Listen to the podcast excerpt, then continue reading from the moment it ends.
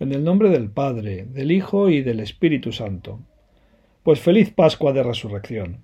Estamos justamente en ese tiempo de Pascua. Ahora es cuando se felicita la Pascua. Felices Pascuas. Y ya sabéis que la palabra Pascua viene de paso. Es el paso. Cuando algo pasa de una cosa a otra, no sé, cuando pasas de los 14 a los 15 años, por ejemplo, pues sería esa Pascua, la Pascua, tu Pascua de 15 años. Hombre, vamos a ver, así no se dice ya, es una palabra quizá un poco antigua, pero es lo que significa el paso, pasar de una cosa a otra. ¿Cuál fue la primera Pascua? ¿Sabes cuál fue? La Pascua original, la que en la Biblia se habla de la Pascua, pues fue el paso justamente de Israel de estar en la esclavitud, en la casa de la esclavitud que era Egipto, a la tierra prometida. Menudo paso, ¿verdad? Eh, atravesando el Mar Rojo, pues con todas las plagas que tuvieron que, que tuvo que mandar el Señor, pues mediante Moisés, etcétera, para que pudieran ir. Ese es el paso, el gran paso de ese pueblo que estaba esclavo. Es la Pascua que celebran los judíos y que están celebrándola pues actualmente.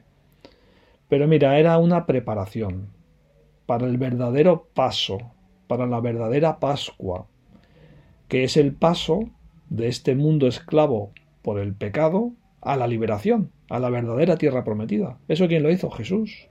Eso lo hizo Jesús, con su pasión, con su muerte y su resurrección.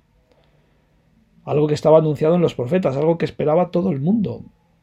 Por eso decimos feliz Pascua. Hemos sido liberados gracias a Jesús. Las profecías, los profetas, las escrituras, no sé, quizá te puede parecer un poquito como, como el Señor de los Anillos, o la salvación del mundo, ¿no? Como en las películas de Marvel. Pero mira, todas esas, esas historias épicas, en el fondo, tienen el origen en la historia épica real, que es la de Jesús, la de la salvación. He visto un meme estos días en que se ve a todos los, eh, todos los héroes de Marvel sentados, es un dibujo, alrededor, así, pues mirando con cara de, de interés, y en el medio está Jesús, ¿no? Está pues allí Iron Man, pues los que te imaginas, ¿vale? El Doctor Strange, quien sea, ¿no? Pues todos mirando con atención a Jesús y Jesús les está, les está diciendo, ahora os voy a, a contar cómo salvé el mundo, porque Él es el verdadero Salvador del mundo. Que, que todas estas historias, todos estos personajes, mira que a mí me gusta Iron Man especialmente, pues no existen. El Capitán América, los Vengadores, que no existen en todas esas historias son personajes de ficción. Piensa en Gandalf, piensa en Voldemort, piensa en Harry Potter, las crónicas de Narnia, Percy Jackson, Batman, lo que quieras. Personajes de ficción. Que el verdadero personaje, bueno, más que personaje, esos son personajes. El Señor es una persona, viva, real. Está vivo, es lo que celebramos, es lo que celebramos. Feliz Pascua de Resurrección. Mira, hay mucha alegría cuando todo parece que está perdido y de pronto se arregla, ¿verdad? Pues estoy pensando, estoy pensando, por ejemplo, en tienes mañana, imagínate, que no lo sabes y de pronto te llama un amigo y te dice, eh, que mañana tenemos examen. Entra todo lo de historia. Sí, le ha puesto sorpresa, nos hemos enterado pocos, no lo ha avisado, no da tiempo a estudiar, ¿qué hacemos? Si no lo aprobamos, este examen no aprobamos el curso, no, no puede ser, no sé, te empiezas a agobiar, ves que no llegas, estudias un poquito, pero no puedes, ¿cómo es posible? Te empiezas a... No sé, esto es una, situación un poco rara, ¿no? Y de pronto recibes un mensaje. ¡Ping!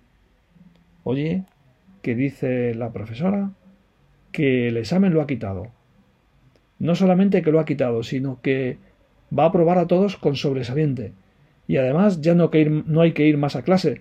Y además eh, ya todo está arreglado. Bueno, menuda alegría, ¿no? Menuda alegría si eso pasara. A mí me hubiera gustado de joven alguno de esos exámenes que no lo llevaba bien preparado. A poquitos, ¿eh? Pero qué alegría. En fin, es un ejemplo muy malo, ya me perdonaréis. Pero la alegría que tuvieron que tener los discípulos, los apóstoles, cuando vieron que Jesús había resucitado, todo estaba perdido.